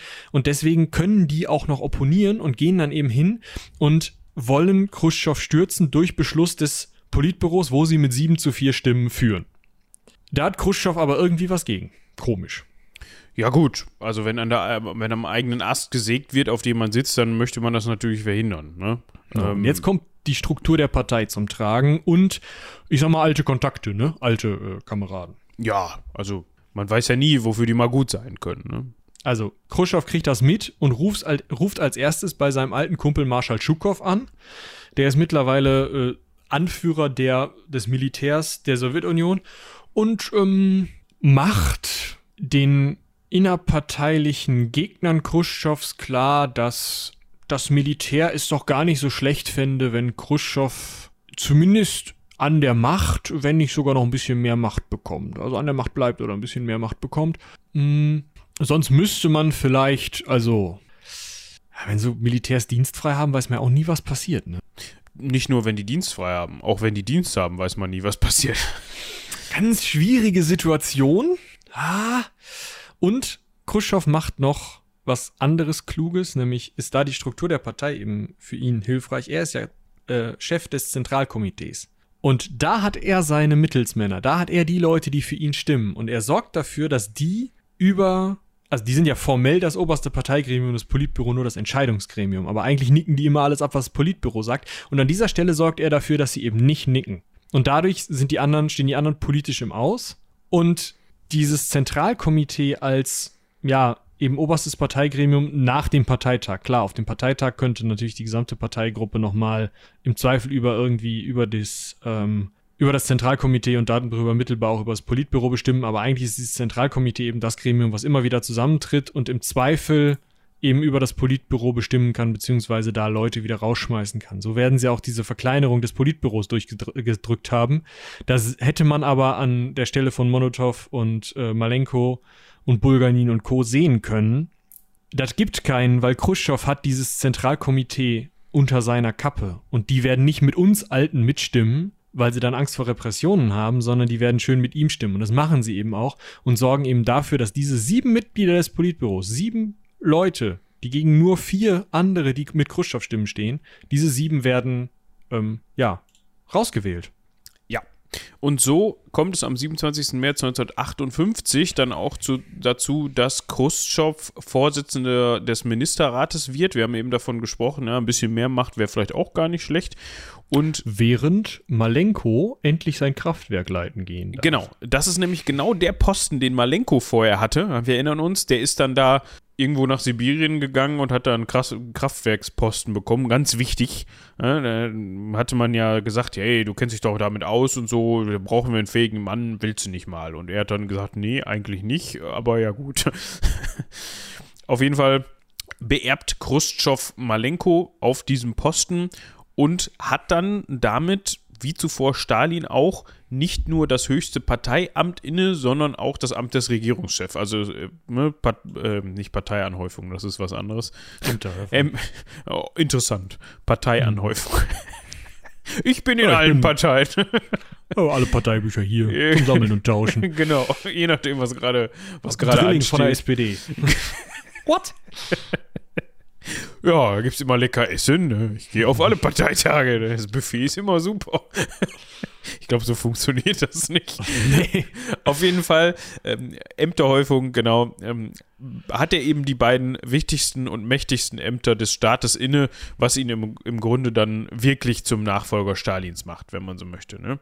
Er ist aber, das haben wir ja schon ein bisschen zwischen den Zeilen mitbekommen, nicht ganz so aggressiv drauf wie Stalin. Das gilt auch für seine Außenpolitik. Er sagt halt, äh, friedliche, friedliche Koexistenz, ihr könnt da euren Scheiß machen, ich gebe euch noch 20 Jahre, dann habt ihr den Karren vor der Wand gefahren und dann ähm, kommt ihr hier angekrochen. Genau. Also da geht's Wir haben ja schon eine Mauer in Berlin gebaut, weil ihr hier immer rüber wolltet. Ja, also da geht es natürlich äh, konkret einmal äh, um das kommunistische System gegen das kapitalistische System. Ne? Also darum, ne? also der Westen ist kapitalistisch unterwegs, ähm, so wie, wie äh, die Welt ja auch heutzutage noch zu Großteilen unterwegs ist. Und ähm, das war eben genau das, was Michi gerade sagte. Da hat man eben gesagt, wir wollen eben gar nicht mehr auf militärische Art und Weise das Ganze hier irgendwie bereinigen, gewinnen oder was auch ist, wie auch immer, das brauchen wir gar nicht, sondern wir gehen jetzt über die ähm, wirtschafts- und gesellschaftspolitische beziehungsweise Bild, bildungstechnische und kulturelle Ebene. Das heißt, wir, wir beweisen eigentlich oder einfach, dass unser System das sowieso besser funktionierende ist und mehr brauchen wir gar nicht. Ja? Wir sind da Einfach, wir, wir zeigen ja, einfach, besser. Genau, wir sind einfach besser. Dementsprechend, das wird man dann auch irgendwann erkennen. Das heißt ja. jetzt natürlich nicht, ne? jetzt könnten ja, könnten ja der eine oder die andere sich denken, Moment, hä? Khrushchev, wie lange war der am Amt und äh, was? Äh, was ist denn hier eiserner Vorhang und kalter Krieg und hast du nicht gesehen? Ja, ja, also man darf in sich gewissen das, Grenzen. Ja, man darf sich jetzt nicht so vorstellen, dass sie die Grenzen aufgemacht haben und dass sie gesagt haben, ach, wisst ihr was, komm, äh, äh, friedliche Koexistenz äh, ist da mit Vorsicht zu genießen. Also man hat natürlich trotzdem sich immer noch sehr scharfäugig äh, begutachtet und so weiter und war sich auch nie grün wirklich. Aber es ging jetzt darum, dass die Leitlinie in erster Linie nicht war, okay, wir nutzen jetzt hier jede, jede Gelegenheit, um uns irgendwie militärisch zu kebbeln. Ich meine, dazu war man auch einfach zu clever dann, ne, von beiden Seiten aus. Und es ist, ist genau dasselbe, wie es ja leider momentan auch wieder, oder es hat sich jetzt ja schon wieder irgendwie so ein bisschen beruhigt, weil es auch jetzt schon länger andauert. Jetzt nicht die Kampfhandlungen in der Ukraine, aber es gab ja auch mal äh, am Anfang des Jahres Zeiten, äh, wo dann auch schon wieder äh, alle sehr nervös wurden. Mit der, in der aktuellen Situation. Genau. Also. Wie möchte Khrushchev denn die Überlegenheit seines Systems darstellen? Nun, er geht natürlich davon aus, dass er wirtschaftlich und gesellschaftlich einfach das bessere System unter sich hat und das natürlich auch funktionieren wird und geht dann natürlich auch hin und sagt, so, das ähm, reformieren wir jetzt mal schön. Ne? Also hier ähm, Wirtschaftspolitik, alles anders, Gesellschaftspolitik, alles anders, Bildung anders. Kultur, ja, da machen wir auch mal schön Initiativen, machen wir auch alles anders. Landwirtschaft, das habe ich ja schon mal geübt, machen wir auch alles anders.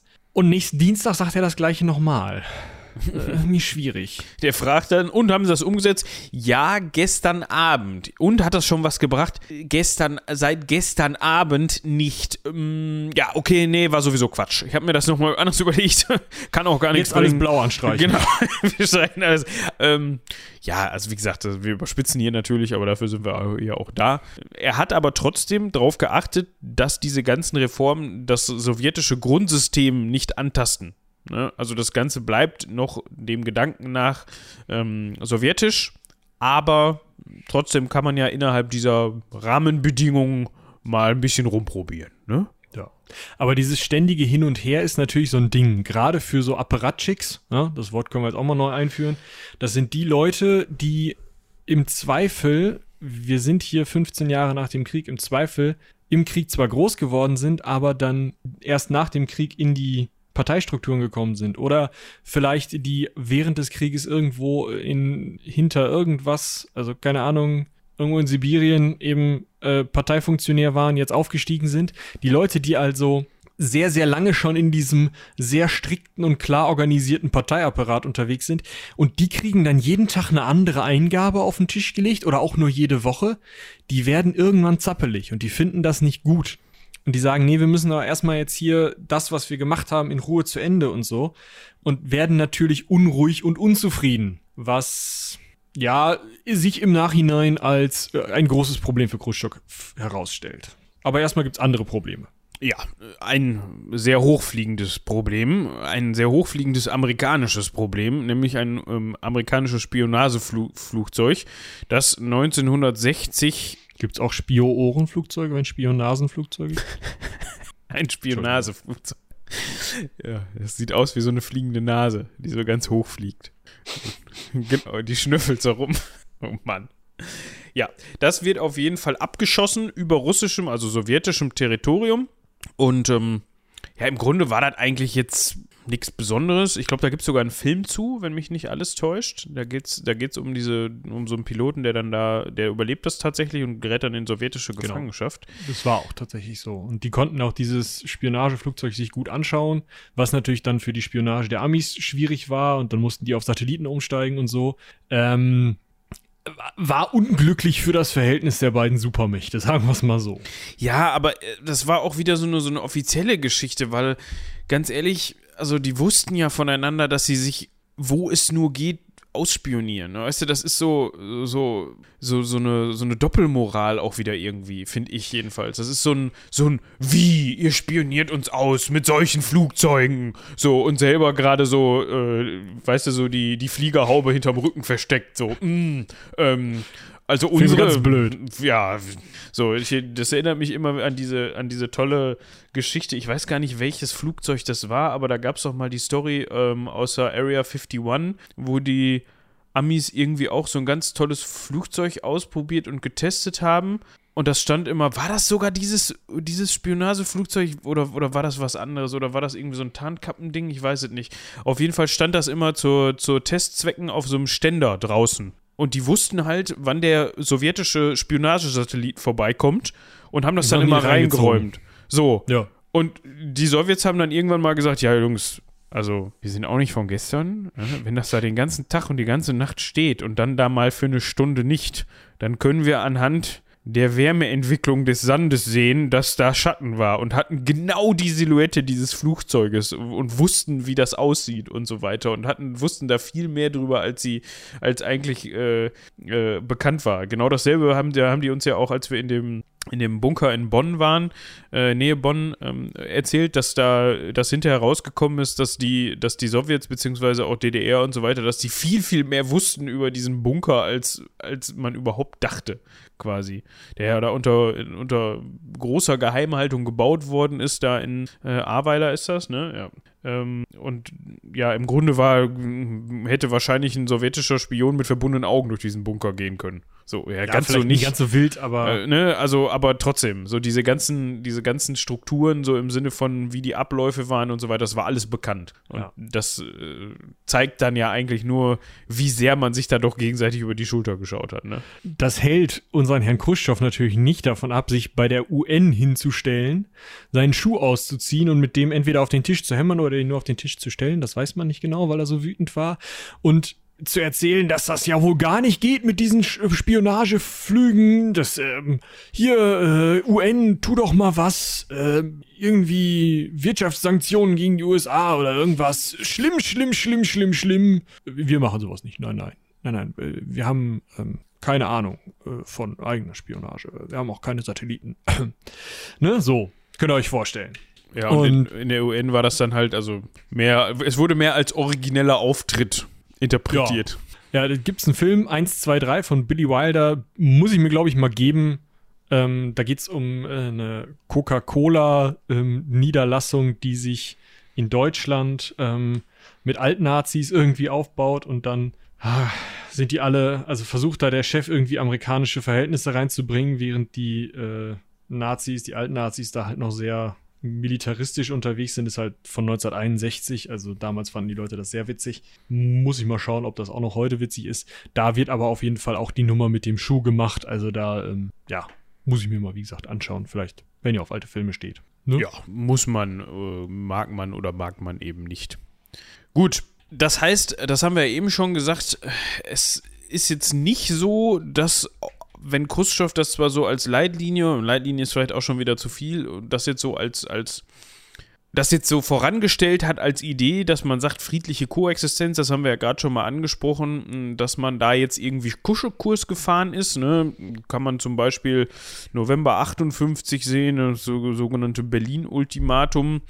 Das war jetzt auch nicht gerade zuträglich zu, ja, für die, für die Beziehungen untereinander. Dann gab es sowas noch wie Bau der Berliner Mauer, ähm, Kuba-Krise 62, ne, wo man sich dann von Seiten der Sowjets überlegt hat, Mensch, Kuba so als, als, äh, ja, waren, waren die ich, da muss ich tatsächlich eine Wissenslücke ähm, beichten. Also ich weiß, dass die, dass das kommunistisch geprägt war. Ich weiß aber jetzt nicht, inwieweit dass man das auch als sowjetisch bezeichnen kann. Ja, ähm, es war ein, also ein, kommunistischer Staat mit starker Unterstützung durch die Sowjetunion. Ähm, also die Wirtschaftshilfen, die Kuba bekommen hat, kamen aus der Sowjetunion und die waren sich so grün, dass ähm, Fidel Castro halt gesagt hat, wieso Mittelstreckenraketen mit nuklearen Sprengköpfen? Klar könnt ihr die bei uns in den Wald stellen, ist überhaupt kein Problem. Sicherlich. Ja. Und da ist möglicherweise im Weißen Haus die ein oder andere Ader geplatzt. Ja. Ich meine, das konnte dann ja noch abgewendet werden, gerade so, ne, Kennedy und Khrushchev, ne, hat man sich da mal, ne, ob man das nicht mal lassen möchte, so ungefähr. Ähm, aber das, das ist interessant, also da sieht man halt, okay, er war eher für friedliche Koexistenz, er wollte sich da im Zweifel einigen, aber das heißt nicht, dass er keinen politischen Druck aufgebaut hat. Ne? Ja. Das ist so der, so der, der zwischen, der, das, was man daraus vielleicht mitnehmen kann, ganz besonders, ähm, ist es eben so, dass dann nicht, es nicht zum Krieg gekommen ist und man sich auch bewusst war, ein Krieg wäre verheerend und man deswegen zum Beispiel sowas wie den heißen Draht eingerichtet hat. Heute kennt man das als rotes Telefon. Damals war das noch eine Fernschreibereinrichtung, also mehr so SMS, aber direkt zwischen Weißem Haus und Kreml. Also die konnten direkt miteinander tippen, texten. So nach dem Motto, ey, Nikita, was ist da lass los? Mal, lass mal die Scheiße mit die Raketen. Sagt, dann sagt er, wieso, was denn? Ich hab nichts mitgekriegt. Ah ja, okay. Mhm. Ja. Ja, wir erinnern uns, trotz dieser ganzen, ja, auch außenpolitisch ähm, großen Auftritte in der Kuba-Krise und auch vor der UNO mit seinem Schüchen, ähm, innerhalb der Sowjetunion, gerade wegen dieser immer wieder, ja, ruhelosen Reformiererei, aber auch, weil er immer mehr Macht an sich häufen wollte, äh, plus seine Probleme, das umzusetzen, was er versprochen hat, nämlich zum Beispiel eben Rekordernten in der Landwirtschaft, das hängt ihm irgendwie immer nach, verliert er in der eigenen Partei, gerade auch im Politbüro, immer mehr an Rückhalt. Zum einen werden Leute, die ihm eigentlich treu zur Seite stehen, aus dem Politbüro rausgewählt. Da weiß man nicht, ob er die einfach äh, gesagt hat, ey, ihr macht keine vernünftige Arbeit und dem ZK gesagt hat, komm, wählt die mal raus, oder ob seine Gegner im Politbüro dem ZK gesagt haben, wählt die mal raus. In jedem Fall werden diese Leute aus dem Politbüro gewählt und Khrushchev steht mehr oder weniger alleine im Politbüro. Und das ist schon ab Mai 1960 eine schwierige Position für ihn und es wird eher nur noch schwieriger. Ja. Also man kann sagen, sein Stern sinkt. Jetzt können wir noch mal eben nachgucken. Das würde mich an der Stelle einfach mal interessieren, wie alt der gute Mann zu dem Zeitpunkt war. Also 94 geboren, äh, 1894 natürlich. Und das war dann äh, 1960 war er dann äh, 66. 66, ja. ja. Also das ist ja auch schon höheres Alter, ne? Das ist ja, ja vielleicht. Nicht auch, uralt, aber, ne? Ja. Nee, aber das ist jetzt, ja, gut, ich meine, das ist jetzt noch kein Alter, wo man irgendwie meint, okay, das, das beeinträchtigt einen jetzt so weit, dass man vielleicht dieses politisches Amt nicht mehr durchführen kann. Aber es ist jetzt auch nicht so, dass das ewig weit vom Ruhestand oder vom Gedanken des Ruhestands ent, entfernt ist, quasi. Auf jeden Fall gibt es dann einen Herrn Vorel Koslov, der der zweite Mann ab 1961, also ab Mauerbau der zweite Mann in der Partei ist, der ja im Endeffekt eigentlich ein Gegner Khrushchevs ist. Klar, die geben sich nicht als Gegner, aber er ist so ein bisschen derjenige, der sich jetzt gerade durch diese Politbüro-Veränderung immer mehr als derjenige rauskristallisiert, der der Khrushchev beerben wird. Das ist schon irgendwie allen klar. Das wird auch Khrushchev irgendwie klar sein. Mm, und Khrushchev wird sich überlegen, oh ja gut, so vier, fünf Jahre mache ich noch und dann gucken wir mal, aber der Koslov ist ja vielleicht auch gar nicht so ein schlechter. Klar, der ist so ein bisschen krawallig im Moment, aber den norde ich schon noch wieder ein. Ich habe ja da ZK hinter mir, das wird schon laufen.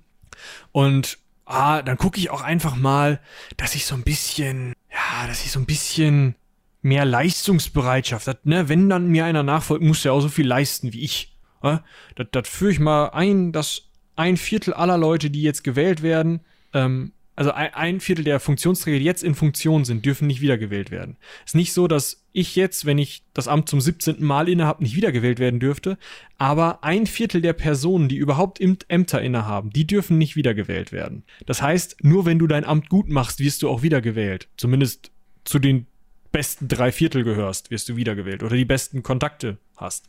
Ja, damit wollte er halt einfach fördern oder forcieren, dass halt die Funktionäre in irgendeiner Weise Leistung zeigen. Ne? Ja, und das die Funktionäre so, nee. Was? Sag mal, geht's noch? Nee. So gar nicht. Ja, ich meine, was dann noch dazwischen gekommen ist, ist, dass am 10. April 1963 äh, Kozlov, der natürlich auch unter anderem, wie Michi das gerade schon sagte, dafür zuständig war, dass eben diese, diese Veränderungen durchgeführt werden oder der da auch mit dran beteiligt war, der erleidet halt einen Schlaganfall, äh, von dem er sich auch nicht mehr wirklich erhöhen, äh, erhöhen, erholen konnte. Und so hat dann eben ein gewisser Herr Leonid Brezhnev seinen Platz eingenommen und war dann sozusagen zu dem Zeitpunkt Nummer zwei in der Führung, wenn man das so ausdrücken möchte. Ne? Und ähm, ja.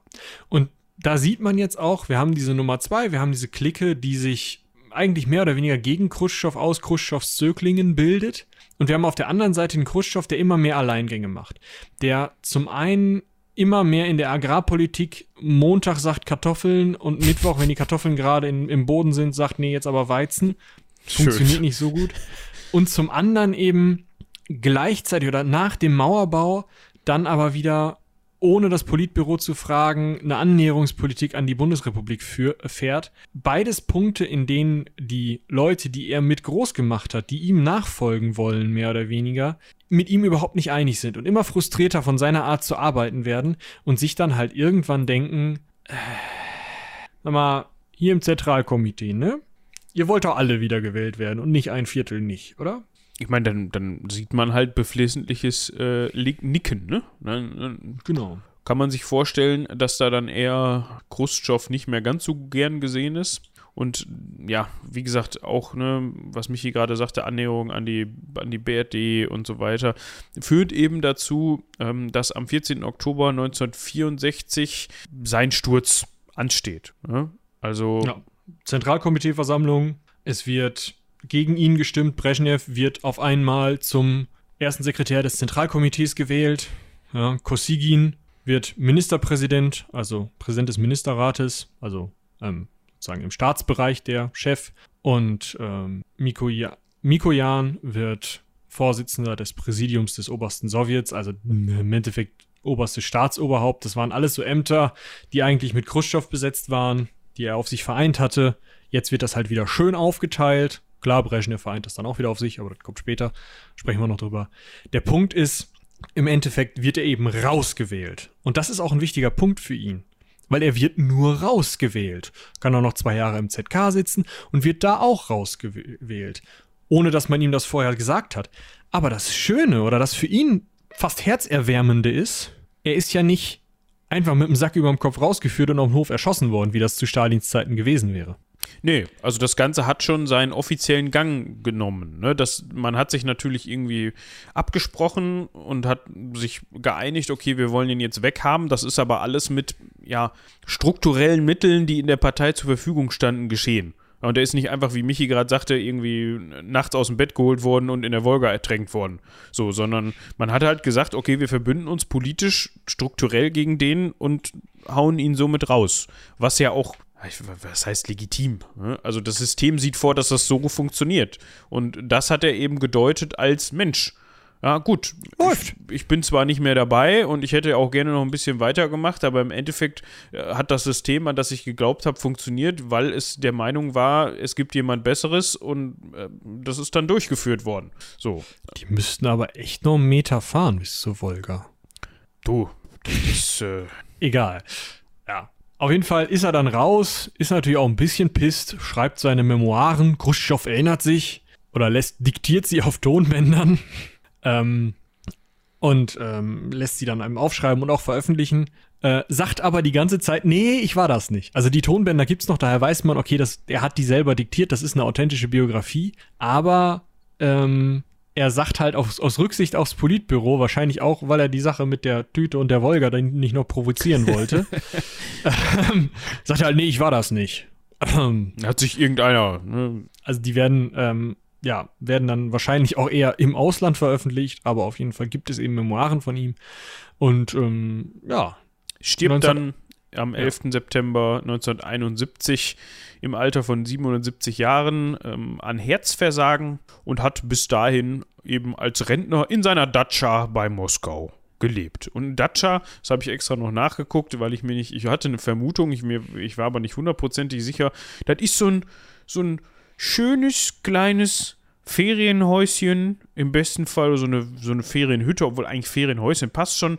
Es ist jetzt nicht eine Gartenhütte, das wird, glaube ich, auch hin und wieder mal als Datscha äh, bezeichnet. Ähm, aber in seinem Fall, da war das dann wohl ein bisschen mehr. Meistens noch mit einer schönen Gü Grün- oder Gartenanlage drumrum, ja, wo man dann mal seinen Lebensabend drin verbringt. Ja, nett. Da hat er sich gesehen, wohl. Ist so ein, bisschen, so ein bisschen wie mit Malenko, der hat dann halt, den haben sie halt in eine Fabrik gesteckt, ne? Aber der hat sicherlich auch einen ganz entspannten äh, Ich sag mal so, was soll ihm denn noch passieren? Ne? Also, sowohl Khrushchev als auch Malenko werden sich gedacht haben, ja, und wenn ich nicht zur Arbeit komme. Also Khrushchev musste ja auch nicht mehr, aber. Ne? Ja, ja, ich meine, das Einzige, was halt noch passieren hätte können, dass sich in der Führung mal wieder irgendwas tut und irgendwer auf den Gedanken kommt, Mensch, der weiß vielleicht noch was oder der ähm, ja, könnte im, im Zweifel noch mal unbequem werden, den müssen wir jetzt mal besser entsorgen. Aber auf der anderen Seite wenn, wenn, wenn man ihn all, all seinen, seiner politischen Macht beraubt hat und er ja auch irgendwie jetzt keine Ambitionen zeigt, da nochmal irgendwie wieder einen Wiederaufstieg zu versuchen oder so, was ja bei Khrushchev irgendwie, so zumindest lese ich das jetzt hier raus, unwahrscheinlich war, weil er ja nach wie vor Fan oder den Glauben an das System nicht verloren hat. Ja, lassen halt prödeln, ne? Ja. In seinem Gärtchen, in seiner Datscha. Von daher alles gut. Ja, und das war die Geschichte von Nikita Sergejewitsch Khrushchev. Und ich muss ganz ehrlich sagen, bevor wir uns jetzt hiermit beschäftigt haben, hatte ich den irgendwie zeitlich anders im Kopf, ne? Dass der, also dass der schon, jetzt mal eben hier nachgucken, gerade drüber gesprochen, dass der 64 schon wieder aus dem Amt war, ja. hätte ich, hätte ich nicht gedacht. Irgendwie habe ich den viel, viel äh, länger in dieser, in dieser kalter Kriegszeit so im, im, im Hinterkopf. Ich meine, der war ja auch, also Stalin war erst mal länger dran, als man so denkt. Ich glaube, das ist ein Punkt. Also, ja, Stalin verortet man immer so Zweiter Weltkrieg und dass der genau. danach auch noch alle was gemacht hat, das hat man gar nicht mehr so präsent. Genau, und dann kommt halt irgendwie so Khrushchev irgendwie in die 70er rein, was halt einfach nicht stimmt. Und Brezhnev war halt echt lange am Drücker, ne? Also der war ja von 64 bis äh, 86. Ja, nach Brezhnev war Gorbatschow, ne? Nee, da kommen noch zwei. Ach, da kommen ähm, noch zwei dazwischen bis 82 war er dran. Ja, da kommen noch Andropov und Tschernenko. Das sind, äh, die müssen wir mal in einer gemeinsamen Folge das wahrscheinlich das, abhandeln. Das sagt mir gar nichts. Habe ich noch nie gehört, die beiden Namen. naja, also das Ding ist, ähm, warte, ich gucke das mal eben nach. Also Andropov war äh, ehemaliger Chef des KGB und von November 82 bis zu seinem Tod 84 war er da, hatte er die Mütze auf. Und zu Andropovs Tod 84 ist dann Tschernenko drangekommen, der zu, bis, also im Februar 84 ist er drangekommen und im März 85 selber verstorben. Selber verstorben, finde ich schön. So, Tschernenko. Und dann kommt halt erst Gorbatschow, ähm, der ja, 85, März 85 dann eben drankommt. Ah, okay. Ja, gut, dann kann das daran liegen.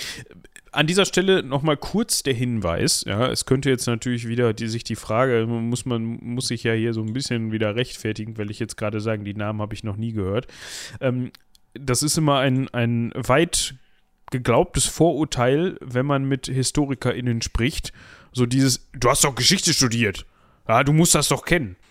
Nee. Nee, weil man Geschichte studiert hat, bedeutet das nicht, dass man jede Person, die jemals gelebt hat, sei sie noch so bedeutend oder unbedeutend und jede Jahreszahl und alle Ereignisse an jedem Tag, vergangenen Tag auswendig weiß. Ja, das ist, man hat ja auch nur so und so viele Semester, die man das studiert und da hat man eben auch nur so und so viele Gelegenheiten, sich mit sehr, ja, sehr, ja, nee, sehr, wie, wie drückt man das am besten aus? Mit sehr nischigen und sehr ähm, einseitigen Einblicken in die Geschichte, also einseitig nicht im Sinne von, dass man, dass man, ähm, dass man jetzt in irgendeiner Weise da nicht neutral an die Sache rangeht, sondern du beschäftigst dich halt mit, in meinem Fall, erstes Seminar Städtebünde im Mittelalter. So, dann ist ein Semester weg.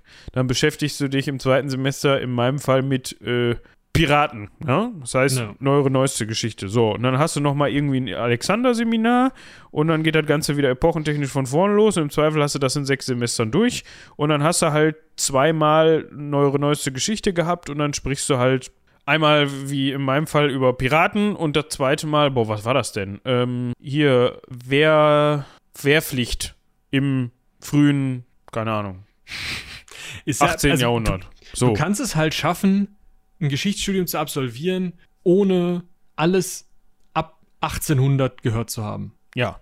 Also du kannst halt wirklich, ich sag mal, ein Seminar Griechen, noch ein Seminar Griechen, Vorlesung, Überblick äh, über die Griechen, ähm, Literaturseminar, also hier Literaturkurs, ähm, griechische Philosophie. Dann machst du im Mittelalter, machst du halt, was weiß ich, eben, wie Moritz gerade sagte, Städtebünde. Dann machst du noch die Hanse, weil das ein Städtebund ist. Dann machst du deine Vorlesung zu Überblick über die Könige des Mittelalters. Ja, alles klar, Abfahrt. Und dann gehst du in eine frühe Neuzeit, machst irgendwas zum 30-jährigen Krieg und irgendwas zu, was weiß ich, ja, Napoleon. Heer Heeresreform unter Napoleon oder sowas. Ja, irgend so Turd halt. Hörst dir da die Überblicksvorlesung 17. Jahrhundert an und dann bist du raus. Dann bist du fertig. Dann machst du deine Bachelorarbeit im Zweifel über das, äh, eins der beiden Themen, was dir gefallen hat. Keine Ahnung, griechische irgendwas, hast du nicht gesehen? Alexander, bumm, so. Und dann hast du dich halt nie mit allen anderen Themen beschäftigt, ne? Wozu dann natürlich auch Erster Weltkrieg, Zweiter Weltkrieg, äh, keine Ahnung, Römer, was weiß ich, was beschäftigst. ne? Also, ich meine, gut, das dürfte den meisten äh, Zuhörerinnen und Zuhörern klar sein. Du kannst nicht anders als dir im Grunde sehr spartiges Wissen aneignen. Ja, natürlich, wenn man sich für Geschichte interessiert, dann versucht man auch möglichst, nicht alle machen das so, aber manche überblicksmäßig Wissen anzueignen, weil es einen halt auch irgendwie interessiert und man ja doch hier und da immer wieder Parallelen erkennt. Ne, so machen wir das ja hier mit diesem Podcast auch, aber es heißt noch lange nicht, dass wir jetzt äh, natürlich die die Führungsperson der Sowjetunion ab 45 äh, auswendig kennen müssen. Oder tun, vielmehr. Also ich kannte sie tatsächlich auswendig, aber das liegt daran, dass ich da irgendwie einen Film. Ja, siehst du. Aber du hast halt, wie gesagt, du hast halt einen Fimmel dafür. Dementsprechend. Ja. Ja. Gut. Kann man sich die gut merken, weil das so eine endliche Gruppe ist. Das werden nicht mehr, wie, wie die US-Präsidenten, meinst du? Genau. Außerdem sind das halt, warte. Stalin, Malenko, Khrushchev, Brezhnev, Andropov, Tschernenko, Gorbatschow. Acht Leute. Ja. Ist okay. Kann man machen. Ja. Wir fragen euch dann demnächst ab, ob ihr das auch könnt. Können uns ja mal eine E-Mail dazu schreiben, ob ihr die auch auswendig könnt. Ja, genau, da können sie auch gar nicht googeln. Ich will ja auch nur die Information, ich will ja nicht abfragen im Sinne von, schreibt mir mal eine E-Mail und kopiert die rein, sondern ich will nur, das, nur wissen, ob sie die auswendig kannten oder nicht. Das sind, die, das sind die Informationen, die ihr uns per E-Mail mitteilen müsst, Leute. Oder wenn wir wieder eine Folge zu spät rausbringen, was letzte Woche nicht passiert ist, oder? Nein, ähm, ich habe gar nicht mehr auf dem Schirm, wann ich jetzt, ich glaube 2 Uhr oder so habe ich die rausgehauen. Wann, auf wann ich die jetzt programmiert habe. Das müsste ja eigentlich äh, auf Seitenwälzer zu finden sein, oder? Zumindest im Backend. Im Backend, da müsste ich mich jetzt ja für einloggen. Hier steht nur 6. Juni drin. Ja. Nicht die Uhrzeit. Aber wie dem auch sei, das Ganze hat ausnahmsweise mal funktioniert. Das Tool, was das Ganze plant und veröffentlicht, hat funktioniert. Das heißt, ihr konntet die Folge hoffentlich dann auch schon früher als sonst genießen. Ich habe das Ganze, glaube ich, auf 2 oder 4 Uhr oder irgendwie sowas geplant. Ähm, dementsprechend haben wir hoffentlich auch die Leute, die noch in die Frühschicht gegangen sind oder sowas mit erreicht oder die, die sich das einfach schon, bevor sie auf die Arbeit fahren, irgendwie runterladen wollen. Also ich denke, das werden wir auch in Zukunft so handhaben, weil haben wir ja gesagt, im Mhm. Endeffekt ist es auch für uns relativ egal, ob die jetzt Genau. nachts irgendwann kommt oder morgens um 10. Genau. Und ansonsten haben wir noch was vergessen? Ich würde noch gerade Werbung machen für Charlottes Podcast auf allen Kanälen. Ja. Äh, da ist nämlich jetzt am äh, letzten Sonntag die Folge rausgekommen, in der sie über die TV-Moderation spricht mit Hendrik Schulte, der eins der Gesichter der Lokalzeit Münsterland ist. Oh, okay. Da habe ich auch noch Vielleicht nicht kennen reingehört. den der eine oder Dann werde ich das an der Stelle auf jeden Fall auch mal tun. Ansonsten können wir noch verweisen, falls ihr die letzte Folge nicht gehört habt oder nicht zu Ende gehört habt, da hinten dran hing ein Teaser zu einem neuen Systemtest und zwar Shadows of Estrin. Da hat der liebe Dominik uns ein Abenteuer zusammengestellt. Da waren unter anderem Robin und ich dran beteiligt, spielerisch. Genau, vielleicht hört er da auch mal rein. Dann äh, ist so düst, düsteres Fantasy auf jeden Fall nochmal eine Spur düsterer, als das Heldenpicknick bisher war.